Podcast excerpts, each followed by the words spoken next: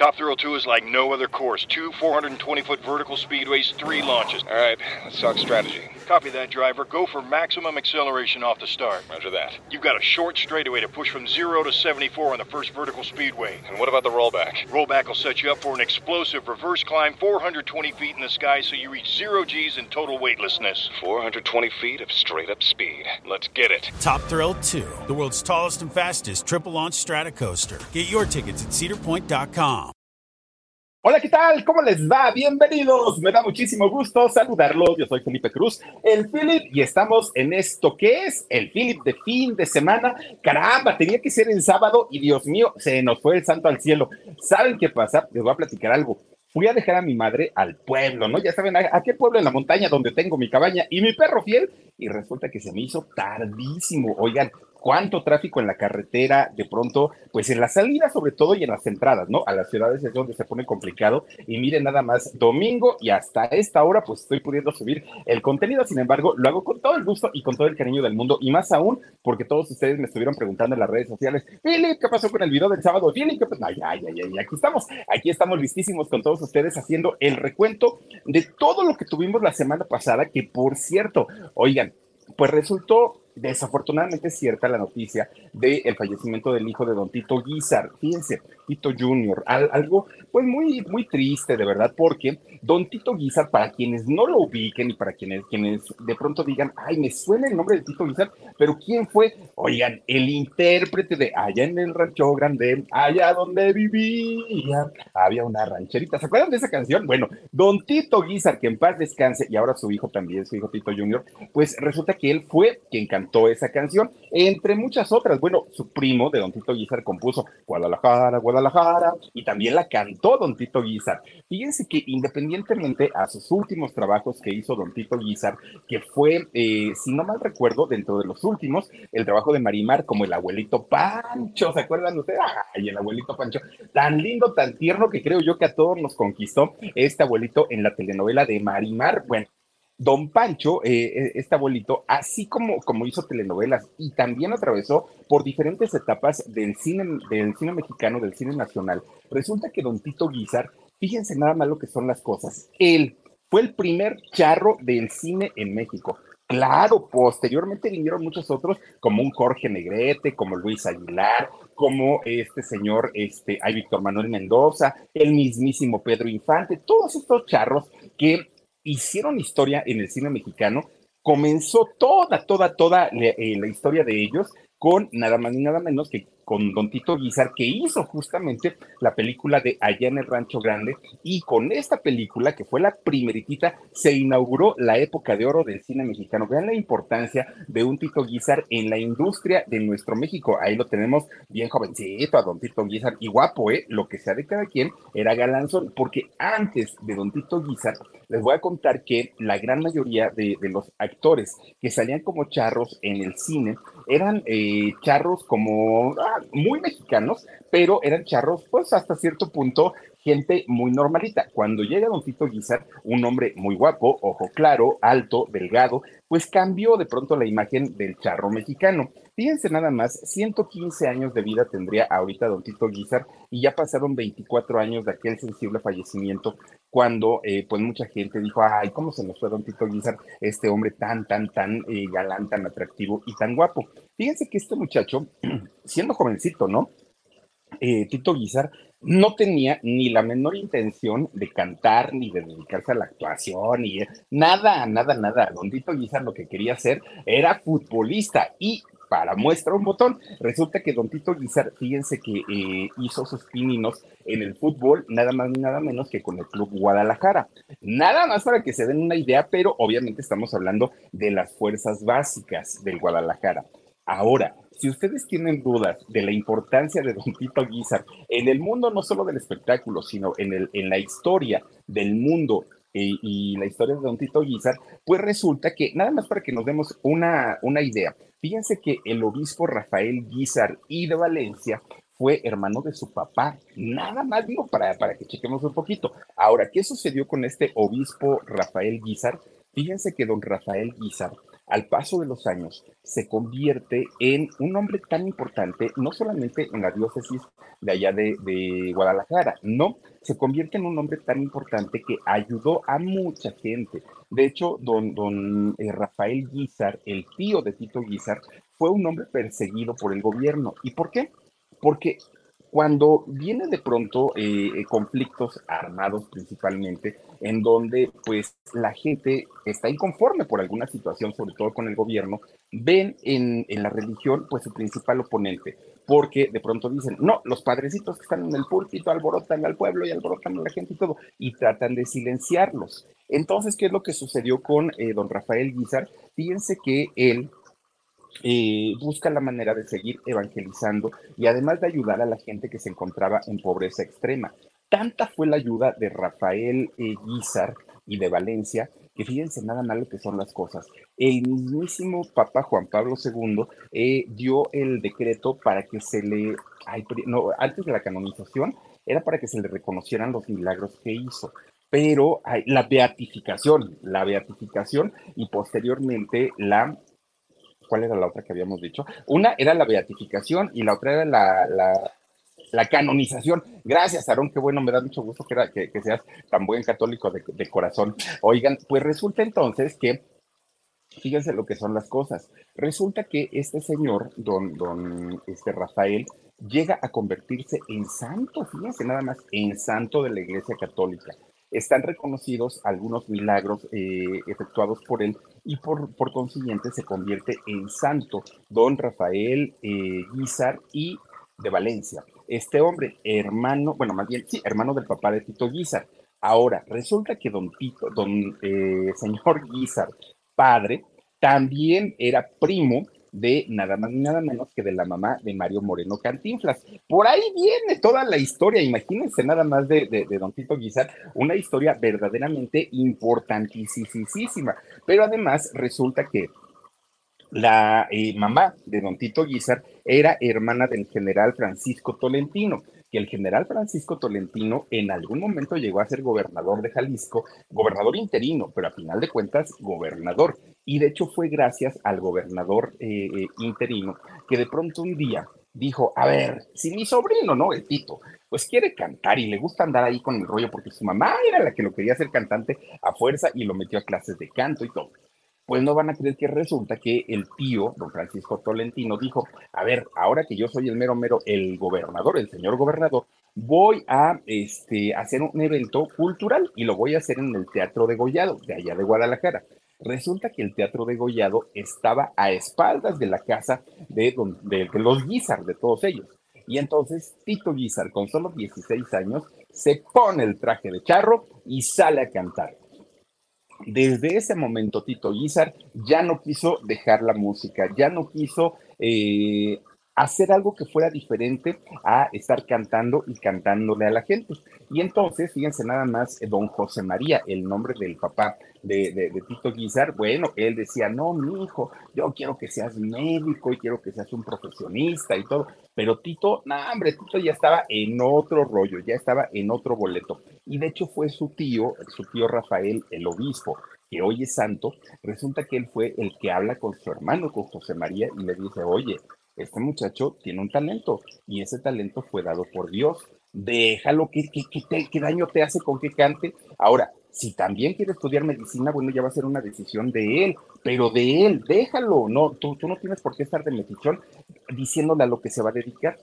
Este señor, don Rafael eh, Valencia, el obispo, se lo lleva, fíjense, a Italia, lo pone a estudiar música a don Tito Guizar. No, don, Tito Guizar no era un músico improvisado, ni mucho menos, para nada. Él se preparó y se preparó bastante, bastante, bastante bien. Bueno, pues resulta que Tito, cuando regresa de Italia, regresa ya sabiendo cantar de una manera profesional y muy bonita. Y entonces es cuando de alguna manera empieza a trabajar ya en diferentes caravanas artísticas y visita diferentes lugares en toda la República.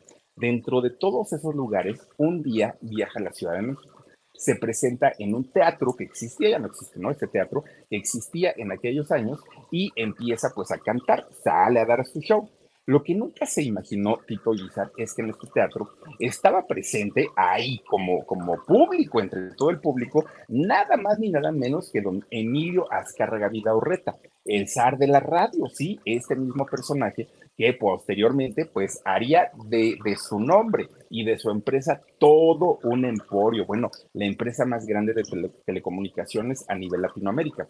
Y este hombre en aquel momento estaba haciendo sus pininos pues con la radio todavía estaba así por, por inaugurar, fíjense, lo que fue, lo que es hoy la XCW, no hombre. Y entonces cuando don Emilio se sienta a ver el espectáculo y escucha cantar a Tito Guizar, dijo, este muchacho me lo tengo que quedar, no se va a ir para ningún otro lado. Habla con él en su camino y le dice, oye Tito, fíjate que eh, voy, a, voy a inaugurar una estación de radio que se va a llamar la XCW y quiero darle la torre a todo mundo, a todo mundo. Pues lo consiguió. Resulta que para eso contrata, sí, firma a Tito Guizar, pero se lo lleva a Nueva York. Allá en Nueva York eh, lo, prepara, graba sus discos, Tito Guizar, obviamente todo pagado, bueno, por el contrato, ¿no? Con Emilio Azcarraga Orreta. Pues fíjense nada más, allá Tito Guizar comienza a conocer gente muy importante, pero además hace un contrato de radio con la CBS de, allá de, de, ¿cómo se llama? Perdón, es que me estoy viendo mi dedito, porque ¿qué creen? Me lo mordió la Lola, miren mi cotorra. Ay, Dios mío, y sí me duele. Pero bueno, oigan, pues resulta que eh, llega allá a Nueva York y lo contrata la CBS para hacer un programa de radio, Tito Guizar y sus canciones allá en Estados Unidos es donde se escucha por primera vez, allá en el Rancho Grande, Guadalajara, y esos grandes éxitos de Tito Guizar. Pero no fue, no, no fue todo lo que pasó allá en Nueva York. Resulta que estando en, esta ciudad tan bonita, pues conoce a una actriz muy, muy, muy, muy guapa, de nombre Nanette Noriega. Y resulta que Tito, un galanazo además de todo, pues se enamora de Nanette Noriega e empieza el romance, ¿no? Entre un galán de galanes como lo era Don Tito Guizar. Empieza a romancear con ella y terminaron casados. Fíjense nada más lo que son las cosas. El único y gran amor en la vida de Don Tito Guizar. Creo yo que eh, un extraordinario ejemplo para las nuevas generaciones, que los matrimonios son desechables de dos meses, un año y otro, y el que sigue, y el que sigue, y el que sigue. Don Tito Guizar rebasó los 50 años de estar con Nanette, Noriega, su esposa y su gran amor, fíjense lo que son las cosas, ¿no? Bueno, pues resulta que Tito Guizar eh, estaba fíjense, él estando en Nueva York quería regresar a México, porque decía, bueno, yo tengo que ver a mi familia y aparte pues ya estoy casado, quiero que a Nanette la conozca pues toda mi familia. Pero en la CBS no lo dejaban descansar, Tito, hay trabajo, hay trabajo, hay trabajo y hay más trabajo. Pues resulta que un día dice, ya, si no voy hoy, no voy a poder ir nunca. Y entonces resulta que Tito Guizar pues eh, viaja, ¿no? A México. Estando en México, fue a un café, a un café que, no, fíjense que no sé si existe todavía o ya no, pero ese café estaba en la calle de Bolívar, ahí en el centro, se llamaba o se llama La Tupinampa, Tupinamba, en La Tupinamba, que ese lugar era muy conocido porque ahí llegaban intelectuales, músicos, actores, eh, es decir, se, reunía como parte de la farándula y, y parte del medio del espectáculo de México de aquellos años. Resulta entonces que Tito estaba con un grupo de amigos, les había presentado a Nanette, a, ay, miren, miren, ahí está justamente en este café. Pues resulta que Tito quería presentarles a Nanette a todos sus amigos, a su esposa. Y pues él estaba muy contento, pero además, pues todos estaban de escandalosos en aquella mesa.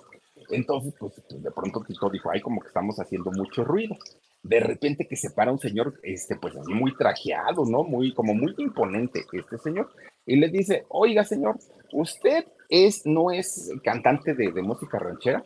Y dijo Tito, sí, pero se espantó porque dijo, ay, este señor me viene a reclamar el escándalo.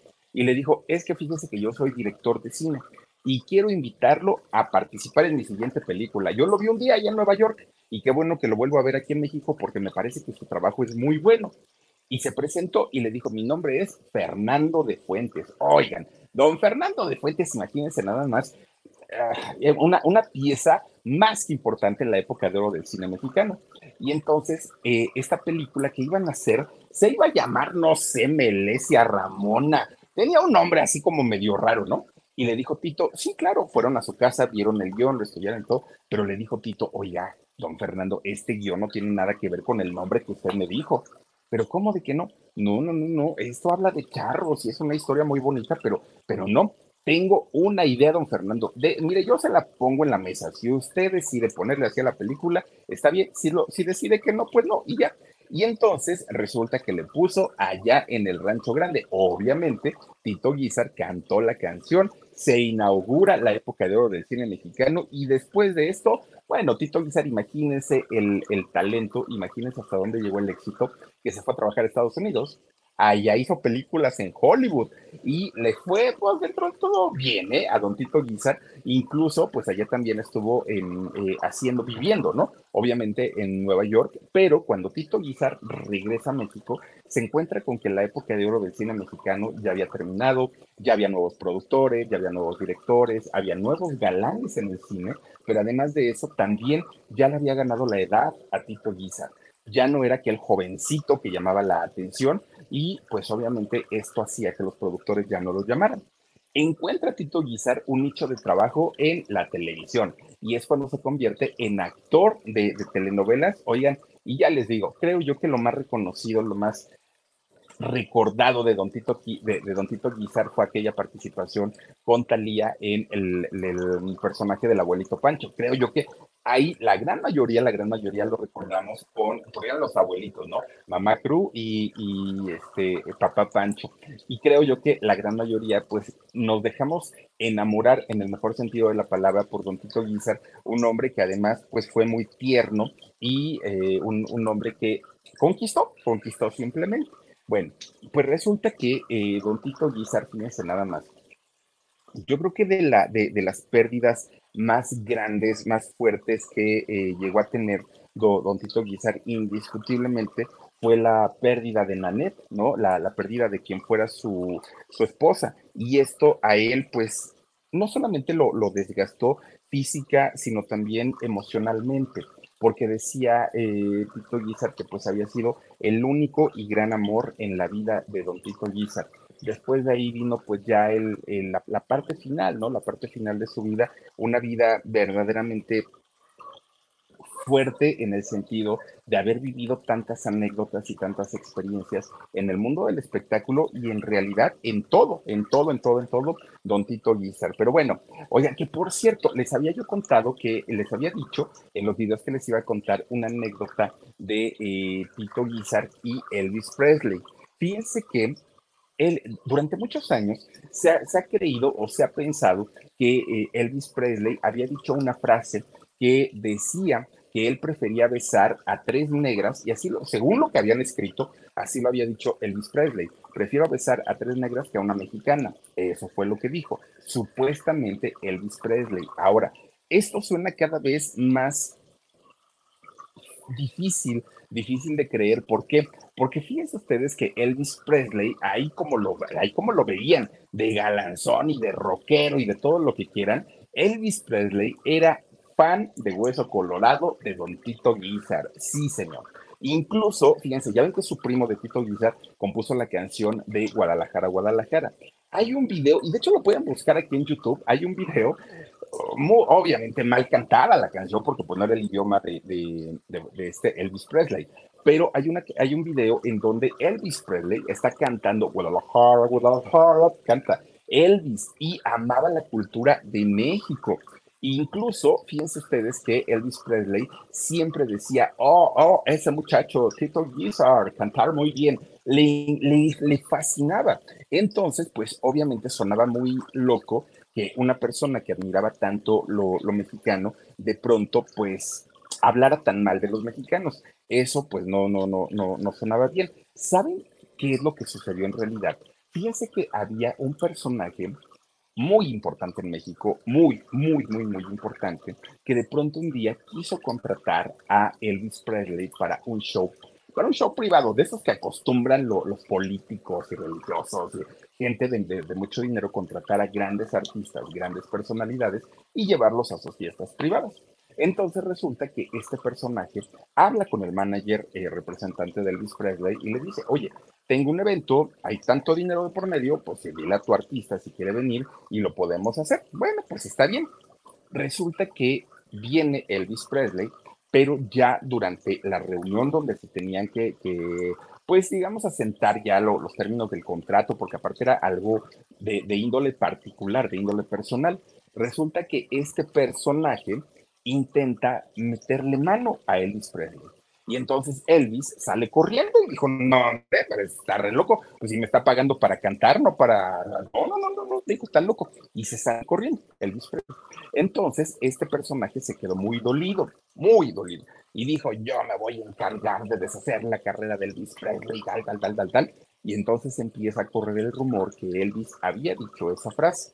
Eso es lo que dicen los historiadores de la vida de, de, Elvis Presley, que en realidad él nunca lo dijo y por el contrario, sí era gran admirador de Don Tito Guizar. Fíjense lo que son las cosas, ¿no? Pero bueno, al día de hoy, tanto Don Tito como su hijo ya descansan en paz y pues yo creo que después de muchos años de no verse, estarán muy contentos, reunidos en donde, en donde estén. Yo creo que eso que ni. Pero bueno, oigan, pues también, fíjense que, eh, por cierto, les iba a decir, Elvis Presley cantó, por ejemplo, entre muchas otras canciones, la de Consuelito Velázquez, Bésame mucho. Entre muchas otras canciones mexicanas, también por ahí, ¿saben cuál cantó también? Somos novios, de Armando Manzanero. O sea, es decir, Elvis pues le tenía un gran cariño y un gran amor a lo mexicano. Entonces, por eso es que suena tan difícil, ¿no? Que, una persona que quisiera tanto a, a, los mexicanos de pronto se expresara de esa manera. Bueno, pues miren, resulta que dentro de todo, se nos llegó también el 14 de febrero. Ahorita que estamos hablando de que somos novios y de que todas las canciones que cantó el Bésame mucho, yo creo que para un 14 de febrero, pasarlo sin, sin escuchar Bésame mucho y somos novios sería una grosería. Yo creo que la gran mayoría son de las canciones que más se dedican, ¿no? Entre novios, entre parejas, las que más, las que más Bésame mucho, somos novios, lo mejor, bueno, y Franco de Vita Te Amo, yo creo que también es, es otra de las canciones. Pero fíjense cómo les estaba platicando también el, 14 de febrero, que no todas las relaciones que vemos brillar en televisión y agarraditos de la mano y amor para toda la vida, hombre, no siempre es amor, muchas veces se trata de grandes contratos, de negocios multimillonarios. Oigan, se hablaba de, del pago que le hicieron a Lucerito por... Eh, comercializar su boda, la explotación de la boda, que se le pagó 10 millones de dólares. Imagínense, no, pues si yo me caso y con quien sea, imagínense, 10 millones de dólares. Que a Mijares le pagaron menos, ¿no? Pero pues fue porque pues, no, no negoció bien. Pero entre parejas como Peña Nieto y Angélica Rivera, entre parejas como Lucerito y Mijares, como la señorita Laura, como bueno, podemos hablar de cantidad y cantidad y cantidad de personajes que pues así como que le hagan honor al 14 de febrero y sea un, un día como para festejar el amor, tampoco, ¿eh? Ahora, hay parejas que sí nos han dicho y nos han tapado la boca, porque de pronto uno pensaría que son parejas como inestables o que no van a llegar a mucho y todo el rollo, pero a final de cuentas han sido parejas de toda la vida. Y ahí tienen una Amanda Miguel y Diego Verdaguer. Oigan, don Diego, que era picarón, muy picarón, pues resulta que estuvo hasta el final con su Amanda Miguel y Amanda Miguel al día de hoy le sigue llorando a don Diego Verdaguer, a pesar de que pues, el señor sí se portó muy mal. Digo, pues anduvo por ahí coqueteando la Salmita Hayek y vayan ustedes a saber si Salmita le, le, hizo caso o no, y entre muchas otras, muchas, muchas, muchas otras. Oigan, un Humberto Zurita y Cristian Bach, que también Humberto, ojo alegre, y doña Cristian, tan elegante, tan bonita, y a final de cuentas también fíjense hasta la muerte, ahora sí que hasta que la muerte los separe, ¿no? Muchos matrimonios que sí, eh, aún en el mundo de la farándula, cuando sabemos que desafortunadamente pues predomina, ¿no? Predomina muchísimo la traición, el engaño, el, el, el ay Dios mío, el interés, pues, para no, para no equivocarme.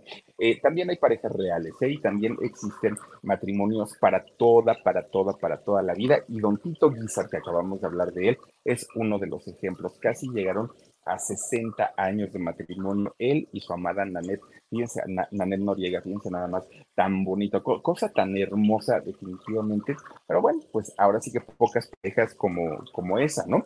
Y hablamos de, de, don René Muñoz, ahora sí que estando en el, en el en la época de Marimar y en la época de las telenovelas, fíjense que hablar de, de este personaje es, es muy triste y les voy a platicar por qué no, no solamente por el hecho de haber sido objeto de racismo, de clasismo, de discriminación, creo que René vivió una, una etapa tan, tan, tan difícil y tan dura, sobre todo en los últimos días de su vida, por aquellos rumores tan fuertes que se desataron y que se destaparon a raíz de su muerte.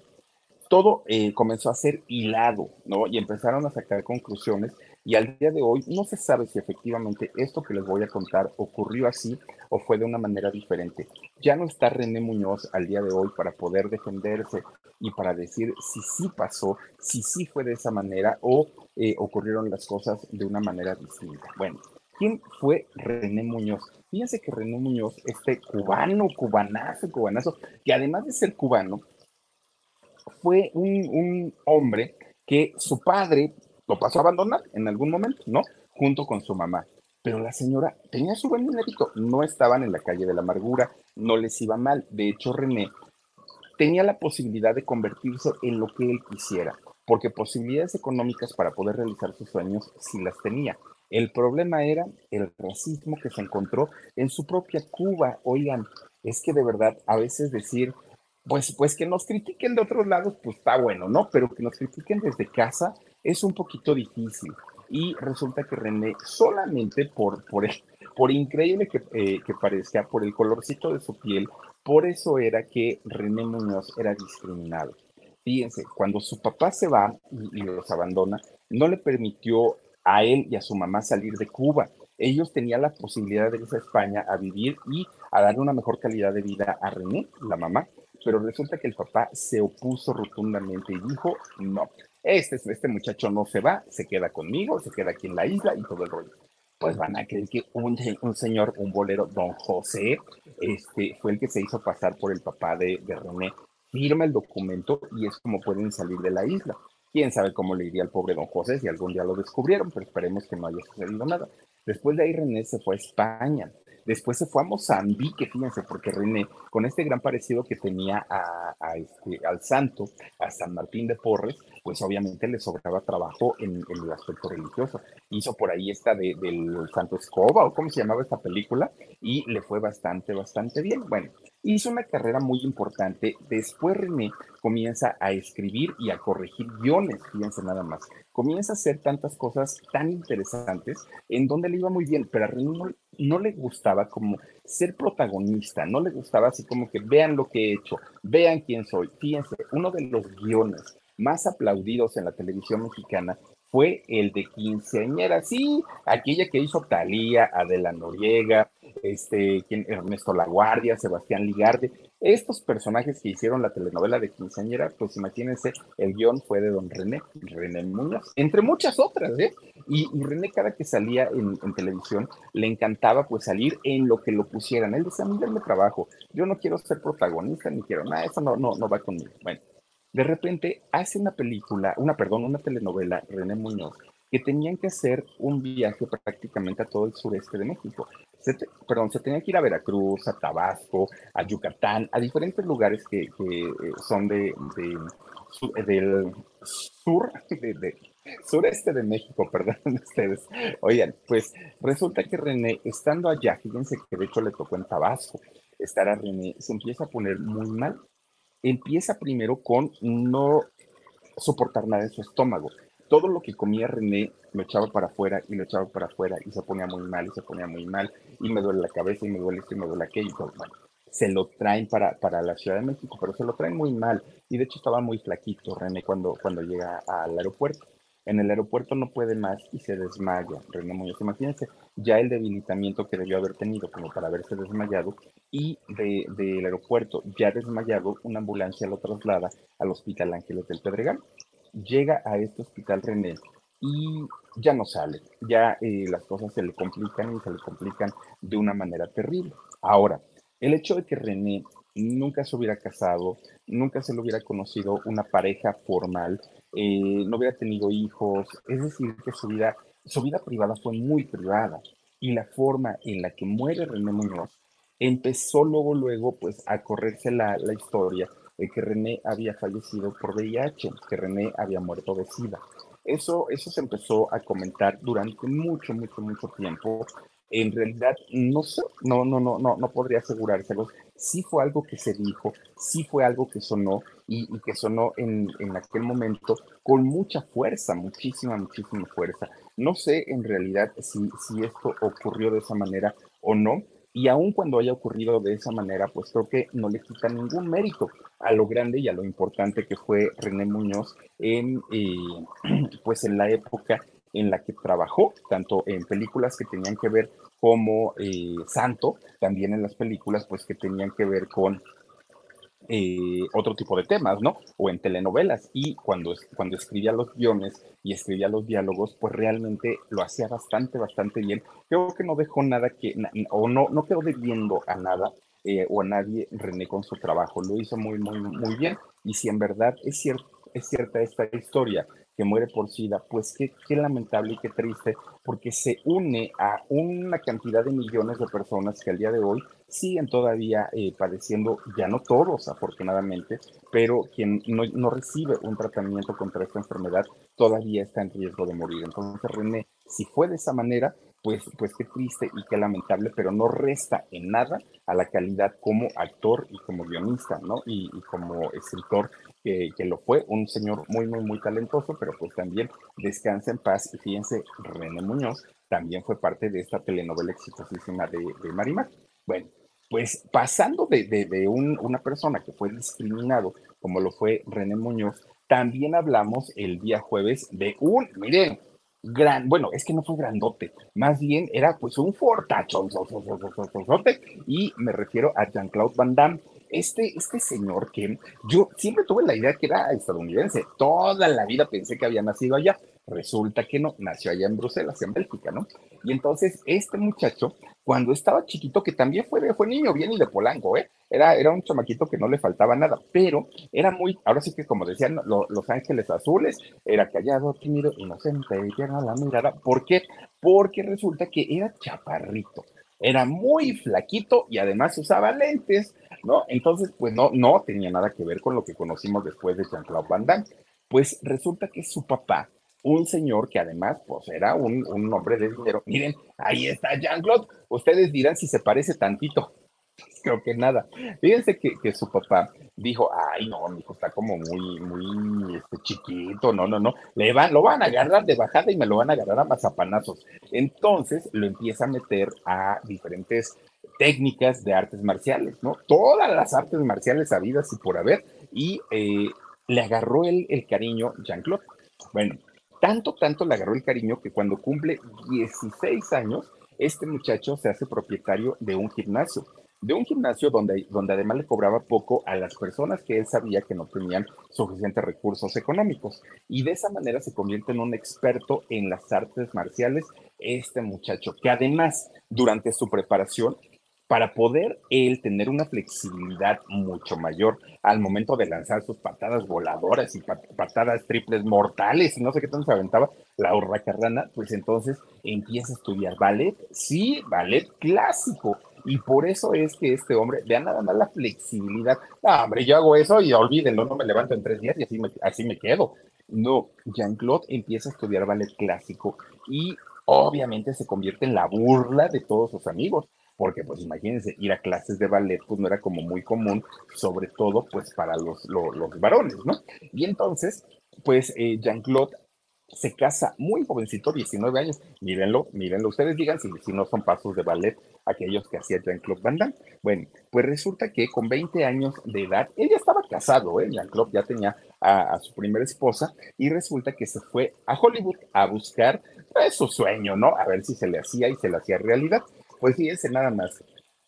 No le fue fácil porque eh, Jean-Claude tuvo que trabajar en todo para poder sobrevivir. Él pensaba que siendo atractivo, teniendo un cuerpo pasasasazo, los productores le iban a decir, ay, hijo, te estábamos esperando, pásale. Y no fue así.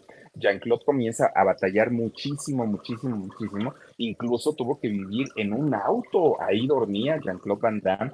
Tuvo prácticamente, pues, que, que comer una vez al día para no gastar, su mujer se desespera, su esposa, y se regresa a Bruselas, era una colombiana muy guapa, aparte de todo, se regresa a Bruselas, bueno, le va muy mal, fue la peor etapa, no, no, después vino otra peor etapa de, de, Jean-Claude, pero resulta que en aquel momento se queda sin trabajo. Pero miren, poco a poquito logra ingresar al mundo del cine, al mundo de Hollywood, y le costó muchísimo trabajo, muchísimo.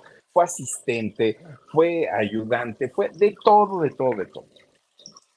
Una vez que Jean-Claude logra convertirse en aquel personaje de Jean-Claude es el duro de matar, este Aaron, nada más revísame, chécame por favor, Jean-Claude eh, Van Damme hizo todas las películas eh, habidas y por, y, por haber.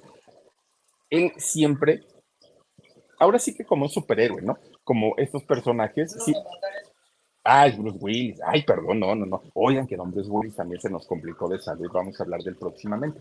Oigan, pues resulta que hizo todas estas películas Jean-Claude Van Damme. Y yo me acuerdo mucho que Don Perico, a mi hermano y a mí nos llevaba mucho a ver las películas de, de, Jean-Claude Van Damme, porque a mi papá le gustaba, ¿no? A mi papá siempre le ha gustado el karate y el box y todo eso. Hoy ya no puede ni moverse a Don Perico, pero en esos años, pues estaba todavía chavo. Y, y sí nos llevaba a ver todas esas películas. Yo no me acuerdo en cuáles salía. Bueno, pues resulta entonces que Jean-Claude se batalló tanto, tanto, tanto el señor para convertirse en un verdadero ídolo del de, cine, que una vez que lo logró, su vida se fue al hoyo, se fue al abismo, cayó en drogas, eh, cayó en excesos de sexo, cayó en fiestas desenfrenadas, una cosa espantosa, llegaba eh, pasadísimo a los llamados, los productores cada vez querían trabajar menos con él, comenzó a tener problemas emocionales muy fuertes, muy, muy, muy severos.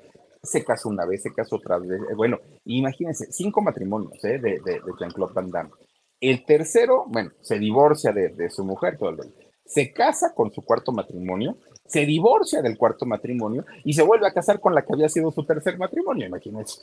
bueno, una cosa tremenda, tremenda. Y además de esto, además de haber sido mujeriego, sí, sí lo fue, además de eh, haber sido muy borracho, además de haber sido drogadicto, además de haber sido prácticamente todo, a quien más pasó a fregar este señor fue a sus hijos. Oigan, sus hijos que yo creo que de, todos ellos, el que más, o con el que más ha batallado es con su hijo más pequeño, porque este muchacho, bueno, sacó el carácter, el, la, la, inestabilidad, la prepotencia, lo grosero, espantoso, espantoso. Y todavía ustedes dijeran, Jean-Claude Van Damme no es justificación, pero Jean-Claude Van Damme, bueno, pues es un ídolo de la, del cine, pues como sea que se ponga de pesadito, bueno, pues ya que lo aguanten en su casa, ¿no? Pero su hijo ha intentado de mil maneras entrar al mundo del cine y no lo ha logrado, no lo ha conseguido. Y aún así se porta peor que si fuera una estrella verdaderamente del cine. mal, o sea, mal, mal, mal para, para, para la familia de, de Jean-Claude Van Damme, porque ahora que ya está limpio, ahora que se arrepiente de todo lo que hizo, todo, todo lo que hizo, pues imagínense ustedes, ya, ya de qué le sirve. Sí, a final de cuentas, prácticamente, pues echó a perder los mejores años de su vida. Se gastó una fortuna, fíjense, al mes, este hombre gastaba 10 mil dólares, 10 mil dólares solo en cocaína, pero no consumía solo cocaína, consumía de todo, alcohol, mujeres, era una exageración lo, lo, que él hacía y hoy que ya vive sin, adicciones y que quiere oportunidades, se dio cuenta que su cuerpo se había acabado, su rostro se había acabado y las oportunidades de trabajo también se habían acabado. Entonces, pues Jean-Claude eh, realmente pues ahorita no se le está pasando muy, muy, muy bien. Y además, fíjense ustedes, todavía hace algunos años, ¿se acuerdan ustedes de esta serie de televisión llamada Friends? Bueno, esta serie que fue muy, muy, muy, muy, muy famosa, pues resulta que hubo una, una edición de un capítulo en donde querían invitar a diferentes artistas muy importantes. Entre ellas, entre esas actrices muy importantes, invitan nada más ni nada menos que a una Julia Roberts. Imagínense ustedes, ¿no? Una Julia Roberts ahí en Friends, creo que a todos se nos, se nos antoja la idea, pero también invitaron a esta chulada de mujer Brooke Shields. Imagínense nada más esta mujer de la Laguna Azul que se hizo tan, tan, tan famosa, tan preciosa Brooke Shields, ¿no? Pues le invitan también a, Friends y a otras actrices, a, otras, algunas, ¿no? De, de estas mujeres. Bueno, pues resulta que este capítulo, casi 60 millones de personas vieron esta edición. ¿Por qué? Pues porque fue de lo más, de lo más visto en la serie. Obviamente también ahí estaba este señor Jean-Claude Van Damme. Bueno, Pues resulta que fueron dos actrices, Jennifer Aniston y también esta Courtney, Courtney Cox Courtney. Estas dos actrices, tanto Jennifer Aniston como eh, Cox Courtney, pues resulta que las dos hicieron escenas de beso con Jean-Claude Van Damme. Ahí están. Pues cuando este señor empieza a besarlas y que el beso estaba marcado, sí, que tenía que ser en la boca, pues ¿qué creen que hizo el Jean-Claude Van Damme? Pues que sacó toda la lengua hasta las anginas y que se las mete en la boca a las dos, una por una, obviamente. Estas muchachas, pues siendo muy profesionales, Jennifer Aniston y esta chica Cox Courtney, pues de momento no dijeron nada. Pero cuando terminan de grabar la escena, corriendito fueron para allá ver al productor y le dijeron, oiga, pues es que este cochinote nos metió la lengua hasta la garganta y ¿qué le pasa? Pues está enfermo, está loco, bla, bla, bla, bla, bla. Bueno, imagínense nada más qué vergüenza que a esas alturas de su vida le, le falta el respeto tan, tan, tan feo a dos mujeres. Olvídense ustedes que sean grandes actrices, que sean millonarias, que tengan mucha gente que las siga. Simplemente son mujeres y como mujeres se les tiene que respetar y resulta que este señor no. Ahora, cosa rara. ¿Quién sabe si, si por aquel asunto de haber estado en el ballet clásico, pues adquirió ciertos rasgos femeninos? Durante mucho tiempo, gente que conocía a Jean-Claude Van Damme aseguraban eh, su, homosexualidad. Mucha gente, mucha, mucha, no, no fue una, fueron muchísimas personas, pero él siempre, siempre, siempre se ha destacado por ser un mujeriego. No lo sé. Yo lo atribuyo más bien al rollo de haber hecho ballet clásico, ¿no? Que es muy estilizado, es muy delicado para, para sus movimientos y probablemente a eso se deba.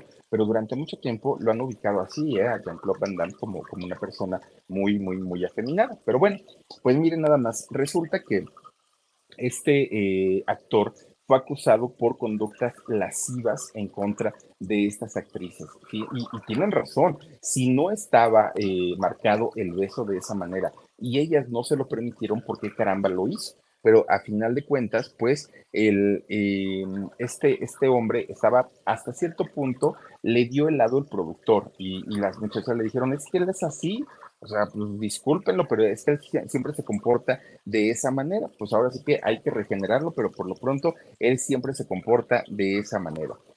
Dicen que después lo volvió a hacer, quién sabe, pero a final de cuentas, pues eso lo, eso lo hizo en aquel momento.